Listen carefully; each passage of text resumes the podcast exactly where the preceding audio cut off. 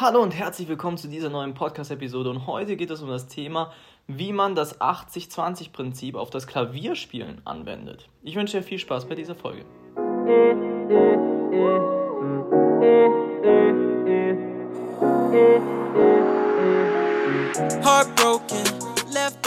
Okay, und lass uns direkt in diese Podcast-Episode starten. Und ähm, ja, ich möchte diese Episode heute mit einer wirklich sehr, sehr vorsichtigen Einleitung mal einleiten. Und zwar zu diesem ganzen Thema 80-20-Prinzip schwirrt, glaube ich, im Internet sowieso schon genug rum. Ähm, ich brauche das wahrscheinlich gar nicht äh, sonderlich erklären. Also das Prinzip 80% Out, äh, 20% Input bringt 80% Output, das ist dieses Prinzip. Ähm, dass es also nicht dieses 50-50 ist, sondern dass ähm, ja, 20% sozusagen 80, also 20% des Inputs 80% des Ergebnisses bringt. Das ist sozusagen der Hintergedanke davon. Und ähm, ja, ich finde das Ganze ein bisschen schwierig, weil beim Klavierspielen äh, ist, denke ich, dieses Schwarz-Weiß-Denken, was, was sind die 20%, die wichtig sind, alles andere ist mir egal. Ich glaube, das Denken funktioniert einfach beim Klavierspielen nicht, weil es gibt halt nicht umsonst verschiedene Lernbereiche, die alle entwickelt werden dürfen und sollen und ähm, ja, dementsprechend ähm, ist, glaube ich, dieses Schwarz-Weiß-Denken, wie es sonst immer im Internet kursiert, glaube ich, beim Klavierspielen etwas schwierig. Jedoch, äh, und darauf möchte ich in dieser ähm, Episode reingehen, was man sich natürlich trotzdem so ein bisschen überlegen kann, was ich glaube ich gut fände, oder was ich mir auch regelmäßig überlege, ist, sich an Momente zurückzuerinnern, in denen wir besonders effektiv waren beim Klavierspielen. Also wo du selber dachtest, okay, das war jetzt eine Stunde, die ich geübt habe, die sehr gut gelaufen ist. Oder das war jetzt mal eine Woche, boah, das Stück habe ich schnell hinbekommen. Oder ähm, ja, solche Momente sich herauszugreifen, in denen man besonders effektiv war. Und ähm, ja, sich das mal äh, bewusst zu machen. Vielleicht ist es ja in dem Stadium, wo du ein neues Stück erlernst, also wo du einen neuen Notentext erlernst, dass du in den Momenten besonders effektiv bist. Oder beim Memorieren von Stücken, dass du in den Momenten besonders effektiv bist. Oder beim, ja, beim Üben sozusagen auf Auftritte bzw. Wettbewerbe hin, also dieses Performen üben sozusagen.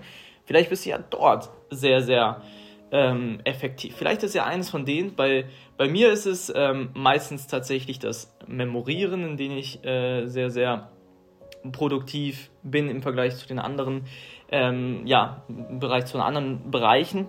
Ja, und im gleichen Zug, denke ich, ist es auch, sich nochmal bewusst zu machen, in welchen Schritten oder in welchen Situationen wir eben mal nicht produktiv sind, wo wir vielleicht ähm, ja, eben nicht so effektiv sind. Meistens wird dann einem wahrscheinlich in den Sinn kommen, so Phasen, ähm, ja, wo wir einfach ein bisschen faul werden, wir spielen Sachen nur durch oder äh, ja, man hat mal weniger Lust, mal die Laune ist natürlich auch abhängig beim Klavierspielen und so weiter und so fort.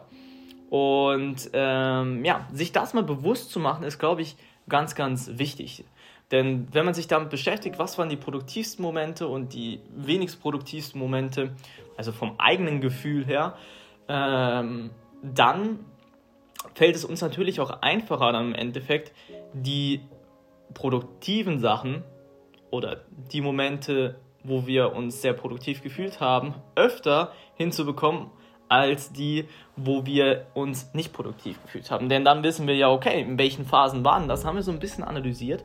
Und ähm, ja, wenn du dann zum Beispiel nochmal in so eine Phase kommst, wo du vielleicht, ja, einfach in diesen Stimmung kommst, ich spiele nur noch durch, ich, ich, und wenn du das merkst dann in dem Moment, oder vielleicht merkst du auch so, du hast Momente, wo du nicht mehr so, wo deine Laune jetzt nicht die beste ist, sage ich mal, dann, wenn du das sofort erkennst, okay, da, und dann sagst, ah, okay, das waren ja meistens die Situationen, die Phasen, wo ich am unproduktivsten war, dann kannst du sofort sagen, okay, ich kann das Ganze ein bisschen ändern, dann probiere ich einfach das zu machen, was ich in den produktiven Phasen gemacht habe. Zum Beispiel memorieren oder äh, ja, neue Erarbeitung eines Stückes oder oder oder, egal was es dann auch ist, ähm, dass man probiert eben dadurch die, die, die Phasen, in denen, ja, in denen es äh, vielleicht ineffizient einem vorkommt, ähm, die einfach etwas weniger dann zu haben.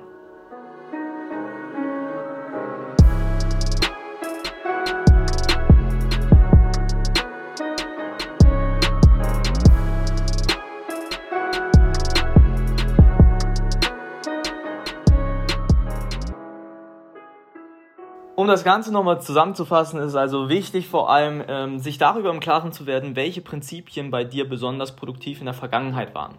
Welche Prinzipien haben sehr, sehr gut funktioniert, welche Übemethoden haben sehr, sehr gut funktioniert, etc. etc. Sich darüber im Klaren zu werden und das dann probieren, vermehrt in der Zukunft durchzuführen.